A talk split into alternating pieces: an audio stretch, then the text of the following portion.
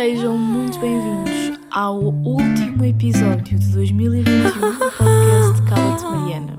Epá, cala-te, Mariana. Pá, malta, hoje não fiz nenhum ninguém se cala com cenas, porque também sinto que esta semana andámos todos muito caladinhos, não é? Parece que não aconteceu assim nada, não é? Não sentiram que este Natal foi bué da estranho? Eu sinto que toda a gente está nesta onda, que este Natal foi mesmo bué da estranho. Espero que tenham tido um bom Natal, espero que estejam bem.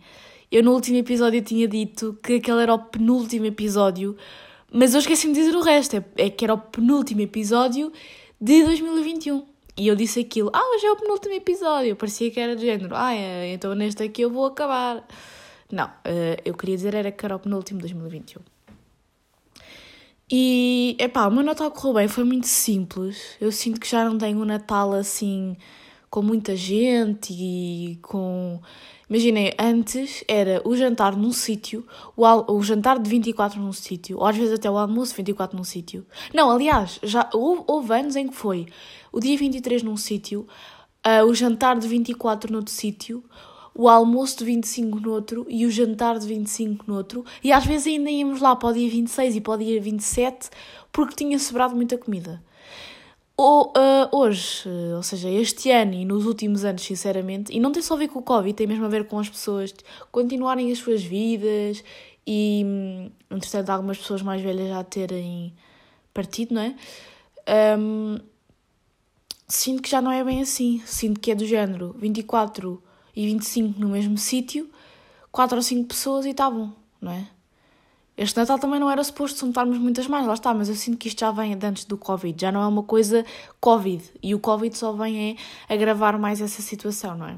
É pá, irrita. Opá, mas lá está, tipo, o que é que eu tenho a ver com isso? Nós estamos sempre a reclamar de tudo, mesmo. Uh, eu sinto que nos meus episódios eu me contradigo bué.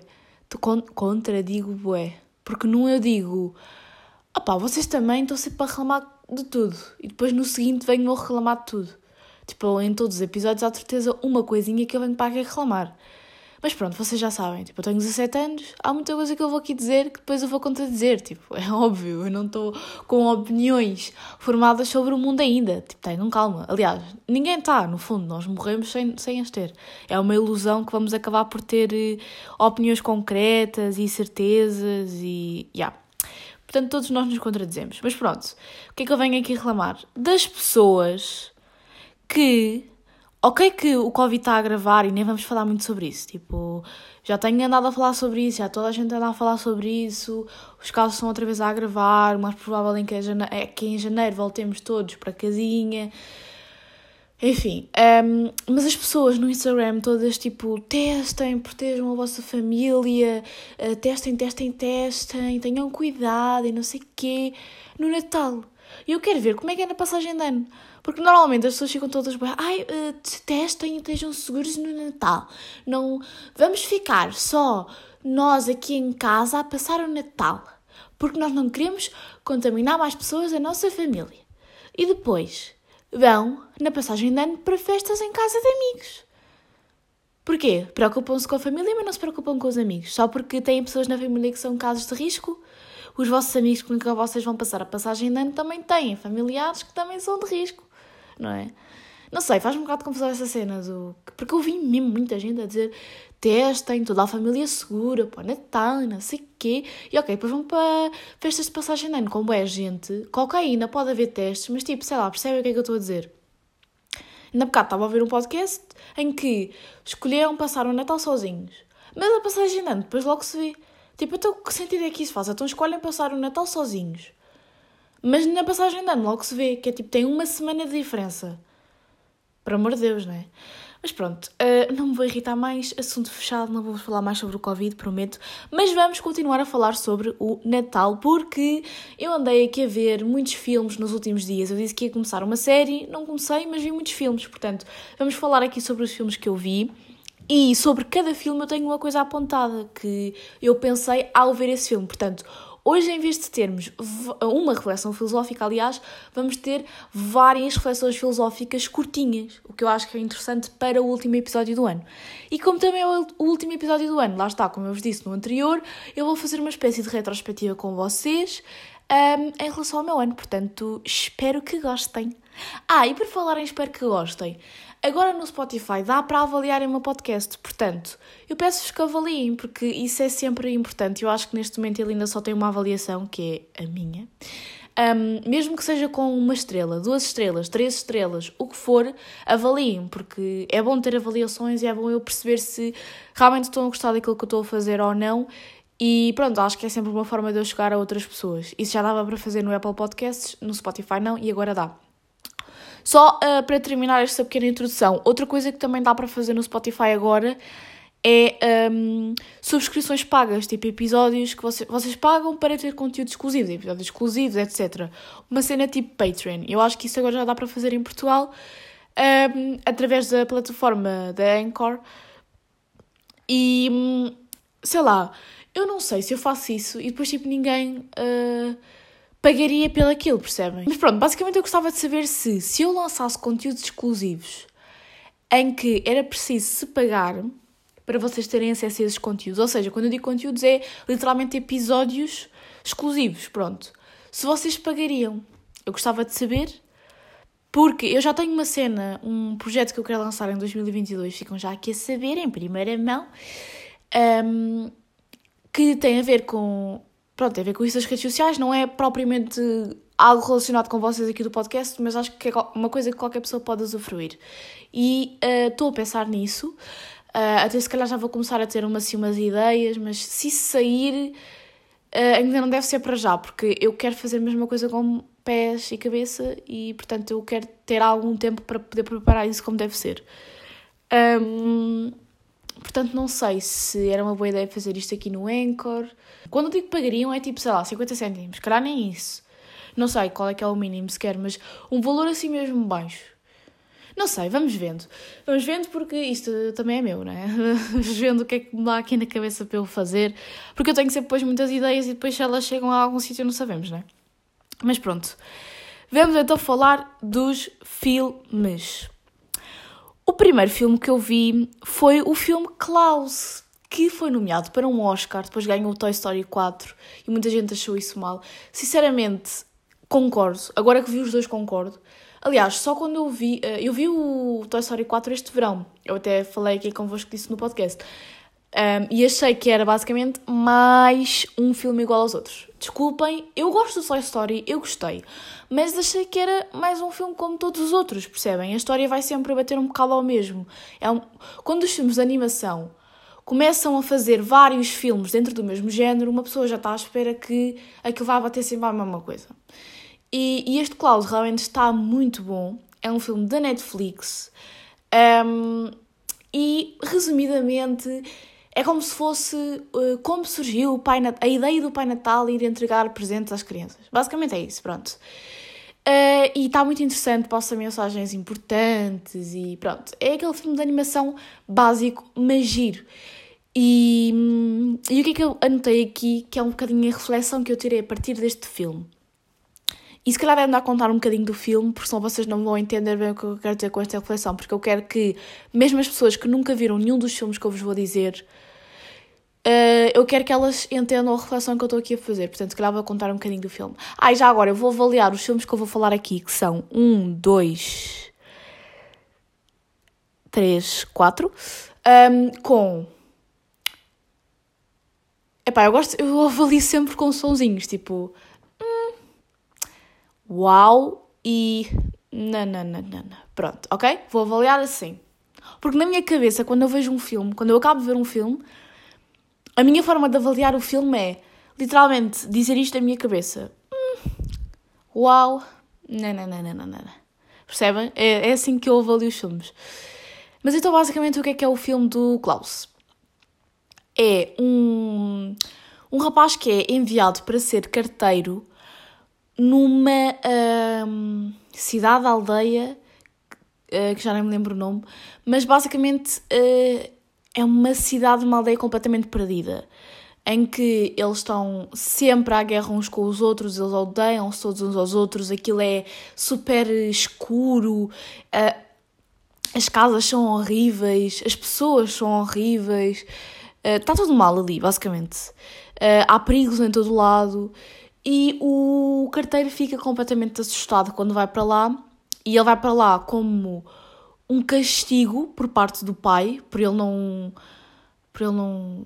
não estar a conseguir passar nas provas para ser carteiro. Um, e o pai diz-lhe: Ah, sais daí quando tiveres, acho que é 6 mil um, cartas enviadas. E ele, está bem, pronto, uh, foi para lá e percebeu que isso é completamente impossível, porque, para vocês terem uma noção, nem sequer havia escola ali, as crianças não sabiam ler, não sabiam escrever, ninguém enviava cartas, uh, e portanto ele percebeu que aquilo ia ser uma missão impossível. Uh, até que ele começa a perceber que a esperança para ele mudar aquela cidade, para ele mudar aquela aldeia e para conseguir o objetivo dele, que era as pessoas mandarem cartas umas para as outras e ele ter trabalho, um, eram então as crianças. E as crianças é que conseguiam fazer com que aquele ambiente escuro um, desaparecesse, porque os adultos, como estão há tantos anos um, a fazer as mesmas porcarias, não é? Que é mesmo assim, eles tinham uma rivalidade uh, entre, entre grupos, basicamente, e eles já estavam há tantos anos e há tantas gerações a odiarem-se uns aos outros que não se conseguiam simplesmente parar de odiar de um momento para o outro e ficarem inimigos. E a única forma disso acontecer eram lá estar as crianças.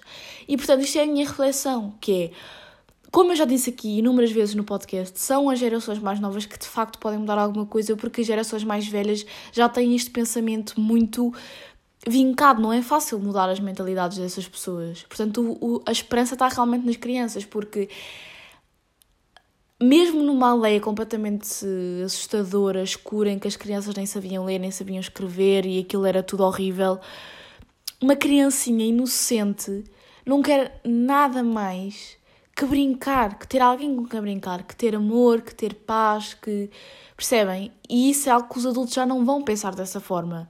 Mas a criança é tudo aquilo que ela quer, é tudo aquilo que ela mais quer ela tem um, a mente completamente limpa ainda. Ela vai constru, vão construindo a mente dela e vão-lhe pondo preconceitos e ideias e vão lhe impor coisas, mas quando ela nasce ela tem a mente completamente limpa para ser o que ela quiser, para fazer o que ela quiser e isso é o que permite um, mudar, percebem?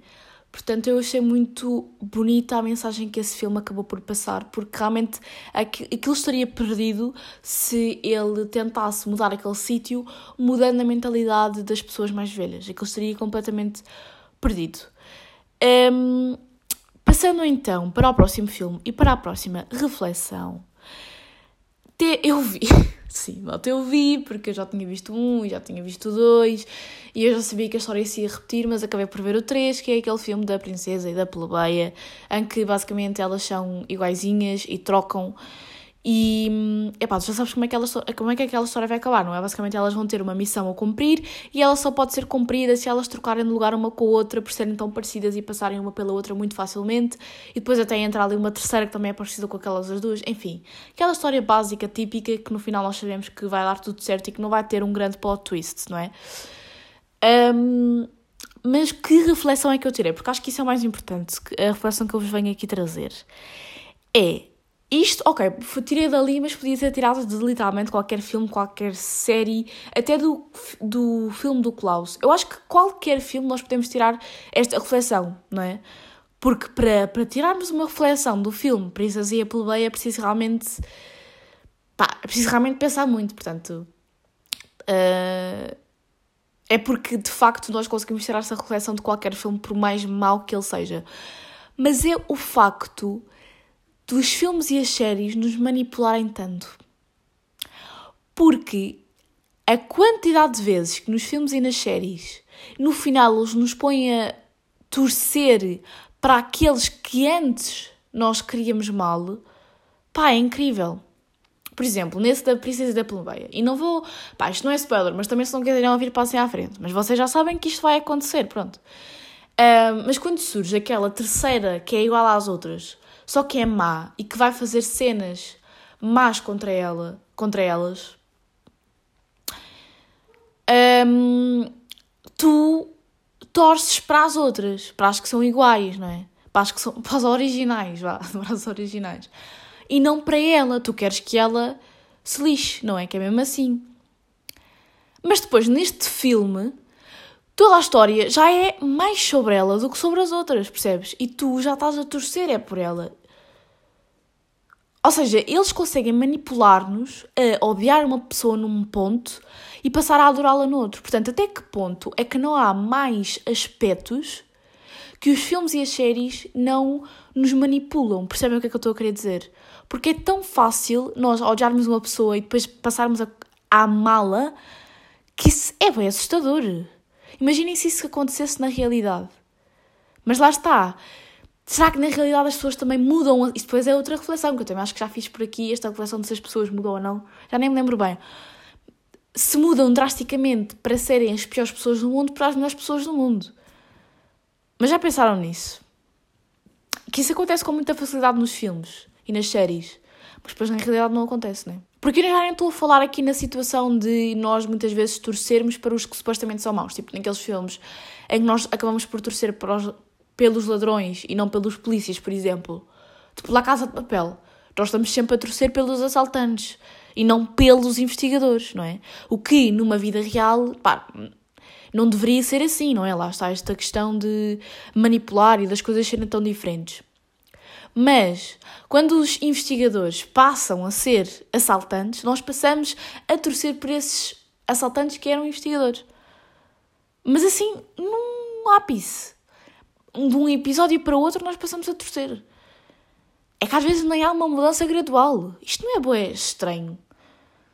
E, e, será que isso é algo um, que, que torna a série ou o filme bom? Ou seja, será que manipular-nos com essa facilidade é algo que torna o filme e a série bom, porque normalmente os melhores filmes e as melhores séries são aqueles que representam melhor a realidade, sabem? E, e isso não representa bem a realidade. Quer dizer, não tem que ser tecnicamente assim, mas sei lá. Uma La Casa de Papel, apesar de ter sido uma série brutalmente vista e, e muita gente gosta da série, mas que lá está, tem estas coisas meio estranhas a acontecer, principalmente depois no segundo assalto.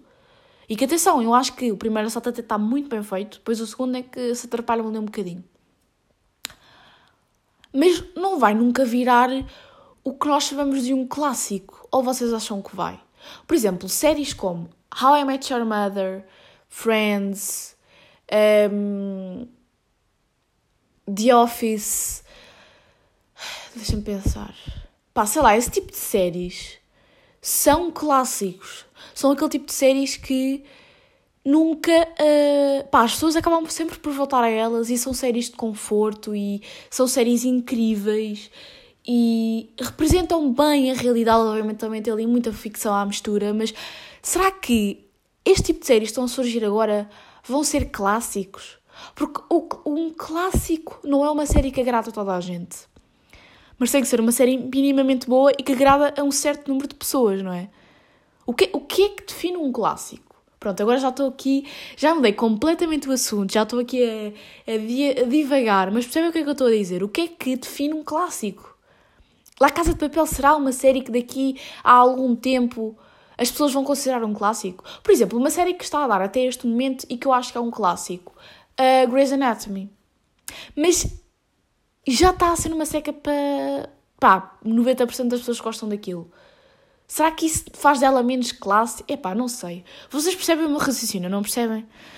Pronto. Um, mas para nós custa-nos sempre entender que séries que estão agora a bombar e todas uhul, podem virar clássicos, podem virar aquele tipo de séries que é ok pessoas intelectuais gostarem, não é? Acho que é um bocado o que define os, os clássicos. Tipo, aquele tipo de séries e filmes que é ok as pessoas intelectuais gostarem. Não sei, tipo sozinha em casa, ganda clássico. Mas será que, se nós formos a analisar o filme, ele é assim tão bom? Será que depois também não se repete a história em todos os filmes? Não é? Mas depois que vais comparar uma princesa e uma plebeia, meu Deus! Que Princesa e a Plebeia é um filme clichê da Netflix. Uh, nunca poderá ser um clássico. Então, mas sozinha em casa também não é um clichê. Pronto, ok, vou parar. Uh, mas acho que vocês estão a perceber aquilo que eu quero dizer. Acho que em relação a Princess Switch, a Princesa e a Plebeia, vocês já perceberam e pronto, já fiz toda a reflexão que tinha a fazer. Próximo filme que eu vi também foi um filme de desenhos animados. Ah, já agora, tanto o Klaus como a Princesa Play eu vi obviamente na Netflix. Este filme que eu vos vou dizer, que é o Encanto, que é o novo filme da Disney, ele deve estar no Disney Plus, mas eu vi-o. Um... Ah, e acho que passou no cinema, ou está ainda agora no cinema, já não sei. Mas eu vi-o no Pobre TV. E um... é um filme, também vou fazer assim um breve resumo da história, em que aquilo é uma família Uh, é aquele filme uh, da Disney desenho animado com aquela vertente uh, latina e espanhola, sabem? Tipo Coco. Eu acho bem que esses filmes são bem reconfortantes, porque não sei, as, esse, essas famílias são bem de tradições e isso é bem reconfortante numa altura como o Natal, ver esse tipo de filmes. Eu gosto bem. mas o que é que eu estava a dizer? Ah, então, é uma família em que lhes foi dado um milagre e uh, o dever da família é basicamente ajudar as pessoas que vivem na, naquela aldeia, naquela comunidade. Portanto, todos eles têm um poder eh, sobrenatural. Uh, há uma que tem super força, há outra um, que consegue fazer nascer flores em tudo o que é sítio, há outra que faz comida e a comida cura as pessoas e, portanto, elas aplicam, elas e eles e toda a gente aplicam esses poderes que lhes foram concebidos, um, ehm, que eles quando fazem uma certa idade, eles vão a uma porta e, uh, e ao tocarem na porta, a porta dá-lhes o poder que lhes foi concebido. Portanto, eles utilizam então os poderes para ajudar as pessoas na sua comunidade. E a personagem principal do filme, um, que agora já nem me lembro do nome dela, ela, quando foi à altura de receber o seu dom, ela não o recebeu uh, porque a porta simplesmente desapareceu, basicamente. E isso foi algo que a aterrorizou por toda a vida, porque ela era sempre vista como a Madrigal, que era o nome da família, que não tinha um superpoder, um dom. Pronto. Resumidamente, é esta a história do filme. Depois, obviamente, que acontecem ali coisas e tal, e no final, a moral da história é aquela que já todos sabemos. Mas o que é que. Uh, qual é a reflexão que eu tiro daqui? É que esse filme representa muito bem a pressão e comparação que todos nós sentimos pela nossa família, direta ou indiretamente. E acho que isto também é um tema muito de Natal, porque o Natal é uma altura uh, má para muita gente. Para, ou seja, o Natal é uma altura incrível, é não sei o quê, mas também há muita gente que sofre com o Natal. E uma das razões é por ter uma família tóxica, por exemplo até andaram a circular muito aqueles posts de um bom Natal para quem trabalha no Natal, para quem tem que ficar isolado no Natal, para quem está a lidar com uma perda no Natal, sabem? Uh, e um dos pontos era para quem tem que lidar com uma família tóxica no Natal. E a verdade é que há muita gente que sofre depressão por parte da família por não ter seguido o caminho que os outros seguiram, não é? Há muito aquele meme de eu sou constantemente comparada àquela prima perfeita, aquela prima tem uma vida perfeita. Uh, há sempre aquelas perguntas do costume, um, quer seja pela escola, pelos estudos, uh, por se já arranjaste namoradinhos, por como é que vai a tua vida, então e para, para quanto filhos e para quanto casamento e não sei o quê. Há sempre uma pressão e uma comparação feita por parte da família que nem sequer é intencional, ou seja, Ok, que as pessoas sabem que isso não são perguntas fixes de se fazerem, que a outra pessoa vai ficar magoada com isso, mas eu acho que é um bocadinho inconsciente que se acaba por fazer essas perguntas. É aquela toxicidade que nem sequer se tem noção que é toxicidade. E isso afeta muita gente. E lá está, toda a gente tinha um dom, ela não tinha um dom e ela sentia pressão e comparação por não ter um dom alguém está numa família só com médicos e advogados e etc. E, e decide escolher um curso qualquer ou decide que quer ir trabalhar numa loja de roupa e, e sente pressão e comparação por causa disso, sabem? Podemos ver as coisas desta forma e acho que isso é a coisa que nós mais podemos tirar do filme. Um, porque às vezes o nosso dom não tem que ser propriamente visível para os outros. Às vezes o nosso dom é tão subtil e acaba por ser tão mais importante do que qualquer outro dom físico e. Percebem o que é que eu estou a dizer? Faz sentido? Ou seja, nós podemos não ser bons naquilo em que é suposto sermos bons, mas somos bons numa coisa que às vezes é muito mais importante do que esse outro sermos bons. faz sentido, pronto. E eu gostei do filme por causa disso, mas esse filme trouxe-me aqui outra reflexão, que é, vocês já repararam, e ok, isto é para as pessoas que não gostam de musicais, e eu sou uma dessas pessoas que não gosta de musicais, Uh, o único musical que eu vi e suportei, mas naquelas partes em que eles começavam a, can a cantar eu desistia, foi o Mamma Mia. De resto, eu não vi mais musicais e não gosto.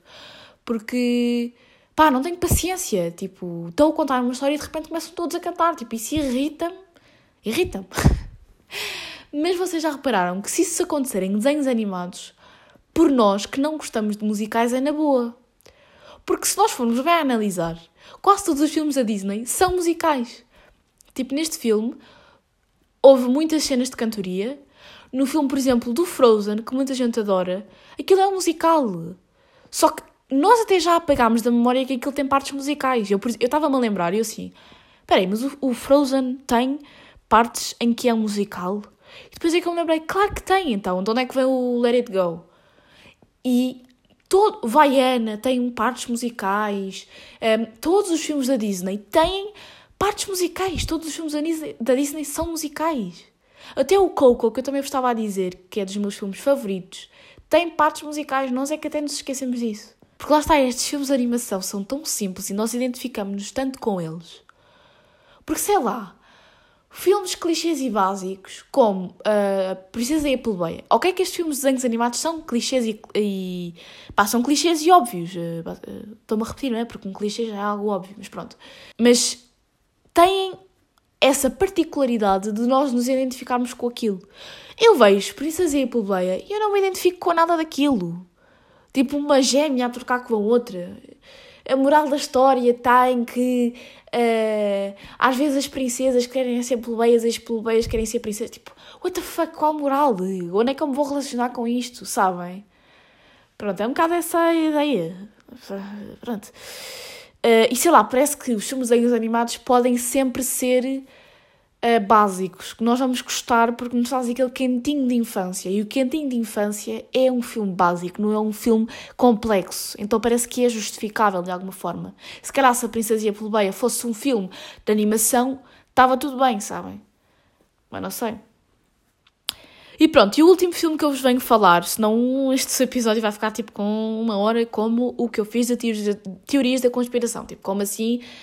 Eu já tive uma hora a falar sozinha pá, as pessoas que gravam podcast durante bué tempo sozinhas são completamente malucas. Um, o último filme. Ah, eu não, eu não disse, mas a, a Princesa e a Plebeia foi um.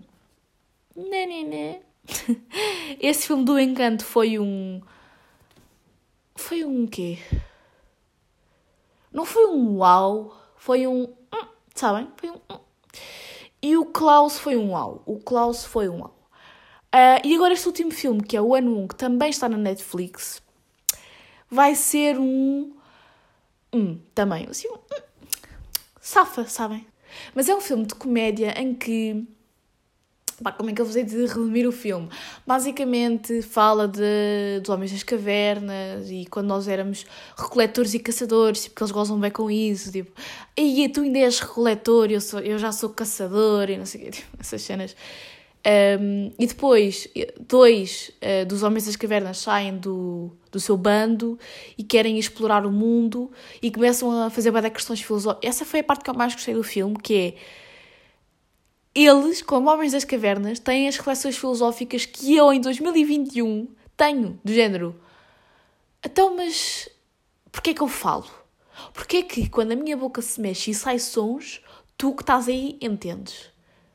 Percebem? Homens das cavernas estão a perguntar isso, a perguntar como é que eu tenho dedos, como é que nós fomos aqui parar, como é que não sei o quê, uh, Deus existe, Deus é uma mulher, Deus é um homem. Tipo, estas questões são feitas ao longo de um filme, que é um filme de comédia, um, e são perguntas feitas por homens das cavernas. Ou seja, passados estes anos todos, obviamente que aquilo é comédia, obviamente que aquilo não aconteceu assim, até porque naquela altura eles não falavam inglês uns com os outros, não é? Eles não tinham propriamente uma linguagem complexa e definida como a que criámos hoje, mas Vá, imaginem, se eles realmente pensassem e tivessem aquele pensamento abstrato e complexo, eles teriam as mesmas questões que nós temos hoje em dia, percebem?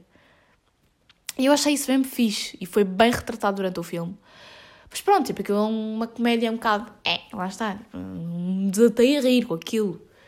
Mas também não está mal, mal, mal. E o mais interessante é que eles vão, esses que depois fugiram do seu bando e vão querer descobrir o mundo e eles uh, imaginam, pá, tem que haver alguma coisa para além daquelas montanhas, não podemos ser só nós aqui.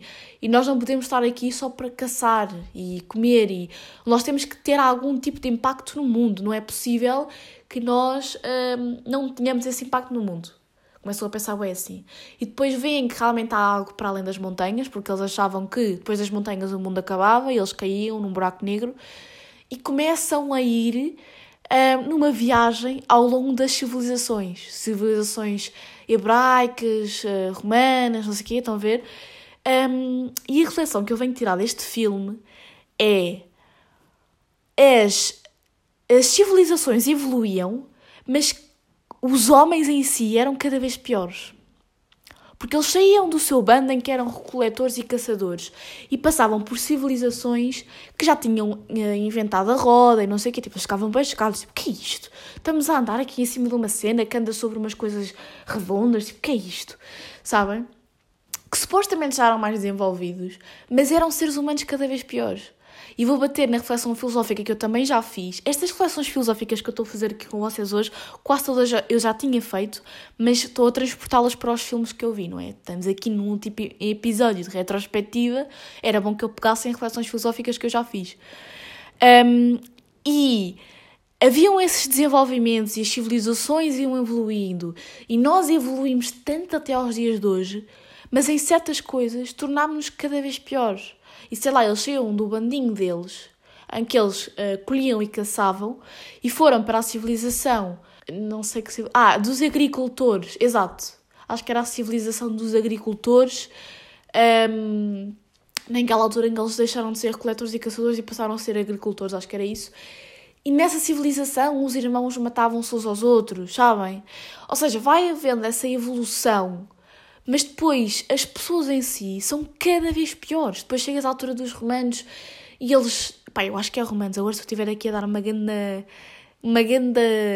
Como é que se diz? Uma grande garalha. Epá, eu não sou assim a maior se em história, mas acho que é que estou a dizer isto bem. Nem de religiões, porque aquilo depois fala ali bué de religiões e não sei o quê.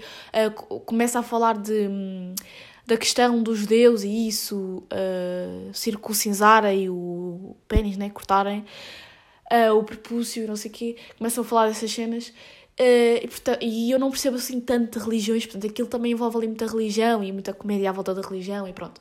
Uh, e depois chega, eh, como eu estava a dizer, chega então às civilizações romanas e tens pessoas a atirar uh, virgens para a fogueira porque se acredita que é assim que os deuses vão trazer aquilo que as pessoas precisam. Portanto, eles foram evoluindo, mas cada vez tornando-se piores homens, sabem? Ou seja, eles diziam muito ao longo do filme: Ah, uh, qual é que é. Uh, uh, qual é que é o meu dever aqui na Terra? E eu tenho que ter um dever e tenho que cumprir um destino e não sei o quê. E depois começam-se a perceber que à medida que os humanos foram tentando ao longo dos anos perceber o que é que estavam a fazer aqui na Terra e inventando novas coisas, e até hoje não nos perguntamos o que é que estamos aqui a fazer eh, na Terra, qual é que é um, o nosso objetivo enquanto seres humanos e enquanto pessoas, e porque é que eu estou aqui e não sei o quê, e, percebem? Nós fomos nos tornando piores e piores e piores pessoas. Isto não é tipo. É verdade. É que sei lá, eu acho que isto foi muito bem retratado no filme e eu senti que quando eu fiz esta reflexão filosófica eu não conseguia bem explicar aquilo que eu queria dizer com isto. Mas acho que isto foi bem uh, retratado no filme, portanto, vejam por essa parte. Se vocês forem ver o filme pela parte da comédia, sei lá, não está incrível. Mas pronto. Vamos então finalmente à tag de ano novo. Sinto que este episódio vai ficar grande, mas olhem, vocês já sabem como é que é, né? São só algumas perguntas, são 20 perguntas. Uh, vamos ver se eu também vou responder a todas, todas, todas. E eu vou deixar o link aqui na descrição para depois vocês também fazerem. Isto é relativamente ao ano 2014 ou 2015 ou o que é que é, mas uh, vocês adaptam para o ano em questão, não é? Primeira pergunta: qual a melhor coisa que te aconteceu no ano passado? E eu juro, ou seja, este ano, é? E eu juro que eu não vi estas perguntas. Ou seja, vi assim por alto algumas, mas eu não pensei nelas porque eu queria realmente ser o mais genuína possível enquanto estava a gravar este episódio. E, e eu Opá, eu não sei qual é que foi a melhor coisa que me aconteceu este ano. Não, não me ocorre assim. Não sei, a melhor coisa. Que... É que isso é tão difícil, porque nós temos momentos tão bons. Uh, eu, epá, eu vou arriscar em dizer que se calhar foi o salto de paraquedas, porque era um, um grande sonho meu e era uma coisa que eu já queria fazer há tanto tempo. E sei lá, disse uma coisa, não é? Disse. É o que eu já vos tinha dito naquele episódio em que eu fiz a reflexão sobre o dia mais importante das nossas vidas. Pá, qual, porquê é que temos tanta pressão em escolher um dia? Nós podemos ter esse dia e para nós pode significar uma coisa que para outra pessoa que, se, que para outra pessoa não vai fazer sentido, não é? Uh, mas é escolher e eu escolhi e acho que mesmo que foi o salto de paraquedas, porque foi uma coisa que eu já queria há muito tempo. E não é que tenha sido uma coisa que me tenha mudado enquanto pessoa, lá está, também há muito essa coisa do a, o dia mais importante tem que ser um dia que te mudou completamente. Tipo, isso por acaso era uma cena que eu estava a pensar em há, há bocado.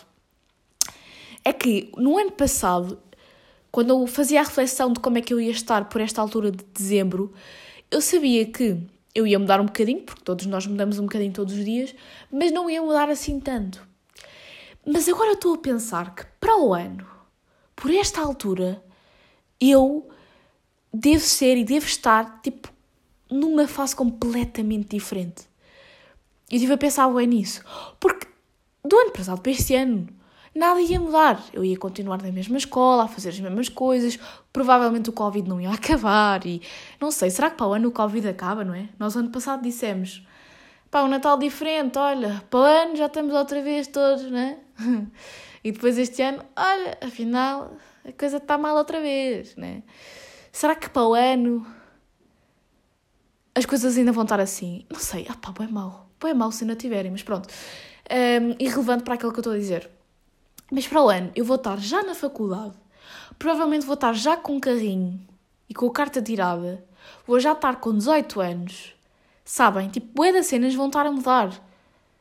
Eu espero ter desenvolvido muito mais a minha independência. Eu espero ter melhorado muito mais aspectos em mim. Que isso é uma coisa que eu vou falar no próximo episódio, das cenas que eu quero melhorar em mim para o ano. Eu já fiz um episódio que é o Cala-te com o autoconhecimento, em que eu falei sobre muitas cenas que eu quero melhorar em mim, mas um, sei lá, eu vou dizer aquilo que eu quero melhorar em 2022, porque os meus objetivos concretos vai ser uma cena para guardar para mim, mas acho que aquilo que eu quero melhorar é interessante partilhar com as pessoas, porque quando nós fazemos metas, muitas vezes nós pensamos nas coisas físicas e esquecemos que também há muito para melhorar em nós como pessoas em si, não é? Mas pronto, vou parar com isto, pá. Lá ficou aqui a enrolar, malta. Fogo. Segunda pergunta: qual foi a coisa mais desafiadora que te aconteceu este ano? a coisa mais desafiadora que me aconteceu. Isto até é giro vocês escreverem mesmo. Uh... Lá está, eu ainda vou fazer a minha reflexão sobre este ano escrita e eu não gosto muito de responder perguntas, eu gosto de escrever aquilo que me apetece, mas se vocês não souberem muito bem como fazer uma reflexão escrita e começarem, é giro vocês fazerem a vossa reflexão respondendo a cada uma destas perguntas por escrito para ficar para depois, sabem? Eu, como tenho aqui o episódio, basta eu ouvir daqui a 5 anos aquilo que eu disse neste episódio, não é? Qual foi a coisa ah, então mais desafiadora? Também não estou a lembrar assim de nenhum momento. Pá, eu talvez esteja a ser toda esta fase de dezembro, não é? Que não está a ser um mês muito fixe. Este eh, final do ano, eu já partilhei com vocês no episódio anterior, que não está a ser muito bom. Toda esta questão da minha avó. Talvez isto esteja, se calhar, a ser a fase mais desafiadora deste ano. Um, obviamente que eu também estava a pensar nos exames, mas isso acaba por não ter tanto impacto a nível pessoal, mas que isso também mexeu muito comigo.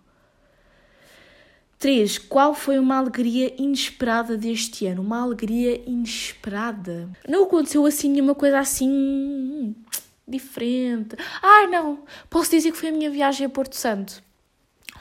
Porque uh, não estava a contar fazer uma viagem assim grande, de avião e não sei o que este ano. E fiquei muito feliz que tivesse ouvido e, e que tivesse ouvido. Que tivesse havido. E como eu vos disse, se vocês já ouvem o podcast há algum tempo, essa viagem foi um, decidir assim completamente por impulso. Foi do nada, nós lembrámos-nos, tipo, ah, ok, bora aproveitar esta uh, promoção e vamos para Porto Santo. Portanto, acho que foi assim uma alegria inesperada deste ano. Eu quero mesmo tentar responder a todas as perguntas, ok? Não quero passar nenhuma, daí eu também estar.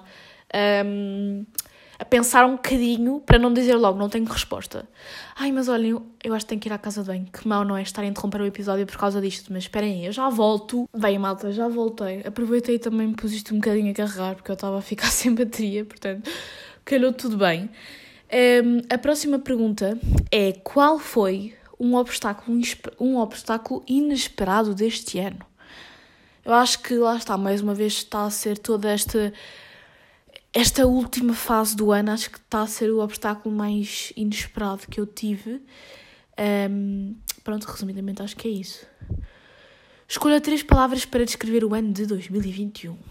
Então, o ano de 2021 foi um ano estranho, porque não aconteceu assim muita coisa, mas ao mesmo tempo aconteceu muita coisa, sabem? Um, o ano 2021 para mim não pode ser falado sem falarmos do ano 2020. Eu acho que estes dois anos estão muito interligados e é como se fosse só um ano só, porque nós sentimos que quase nem vivemos as coisas para serem considerados dois anos, não é? E portanto para mim foi estranho, foi uma continuação do 2020 e estranho, continuação e misto de emoções, talvez. Acho que são as três palavras que, que melhor descrevem este ano. Acho que não só pessoalmente, mas um bocado no geral, não é?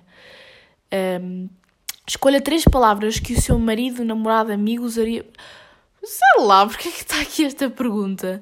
Uh, mas eu acho que o meu namorado concordaria comigo com aquilo que eu estou a dizer, não é? Porque as nossas vidas também são muito partilhadas, portanto, de certa forma, uh, acho que ele concordaria comigo.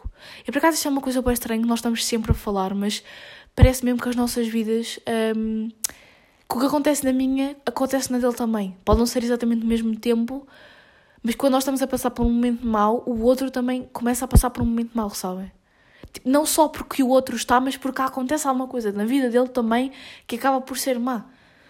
Um, isto é bem estranho. Nós temos bem esta cena de conexão, era isso. Nós sentimos bem isso, que de facto existe. Não só pelos motivos óbvios, mas também por causa disto. Há certas coisas que não parecem mesmo nada coincidências. Mas pronto, continuando. Quais foram os melhores livros que você leu? Ah, agora já estava a ler a pergunta como está aqui. Quais foram os melhores livros que eu li este ano? Ok. Foi um ano em que eu tentei voltar a ler. Não foi muito bem sucedida esta missão. Porque uh, eu li em julho, agosto e voltar a ler. E até agora li seis ou sete livros. Acho que foi isso. Portanto, não foi incrível, não é? Porque eu tinha previsto conseguir ler 15 até ao final do ano, uh, tipo desde julho até ao final do ano, e não consegui. Talvez tenha sido o livro da Gorda, que eu gostei muito, que eu fiz uma apresentação oral em relação a esse livro. Com, com quem foram os seus relacionamentos mais valiosos este ano? Com a minha família, com o meu namorado, maioritariamente. As amizades foram muito instáveis este ano. Um, portanto, com uh, aquelas pessoas que eu já sabia que podia contar, mesmo com aquelas amizades que eu já sei que posso contar. Acho que foi, muito resumidamente, foi isto. Qual foi a sua maior mudança pessoal neste ano? Boa pergunta. E era exatamente isso que eu estava a dizer. Não sei até que ponto é que eu mudei assim tanto a minha pessoa.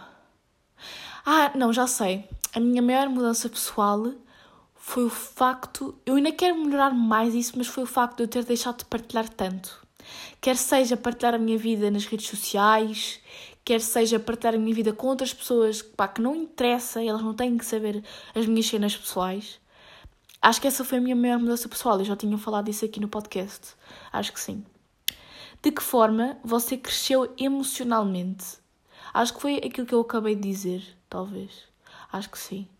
E tentei ao máximo pensar mais nas coisas, sabem? Não. Pensar nas consequências que aquilo que eu digo, aquilo que eu faço pode ter, pode, podem ter, sabem? Não, porque eu antes era muito mais impulsiva e eu continuo a ser, mas acho que sou menos. Acho que penso mais antes de falar. Acho que é, foi outra coisa que acho que aconteceu este ano. De que forma é que você cresceu espiritualmente? Não sei, eu acho que esta é a única pergunta que eu não vou responder, é que eu vou passar, porque hum, espiritualmente eu não sou muito espiritual, portanto, logo por aí acabaram as perguntas. Então, mas eu só li 12 perguntas. Malta, isto acabaram aqui as perguntas. Então não eram 20. Olha, malta, não sei o que é que aconteceu. Não estão aqui mais perguntas. Não sei porquê. Isto é de facto a prova que eu não as vi, porque se eu tivesse visto, tinha visto que faltavam aqui perguntas. Um, espero muito que vocês tenham gostado do episódio e que tenham umas boas entradas, que tenham um ótimo 2022 com muita saúde.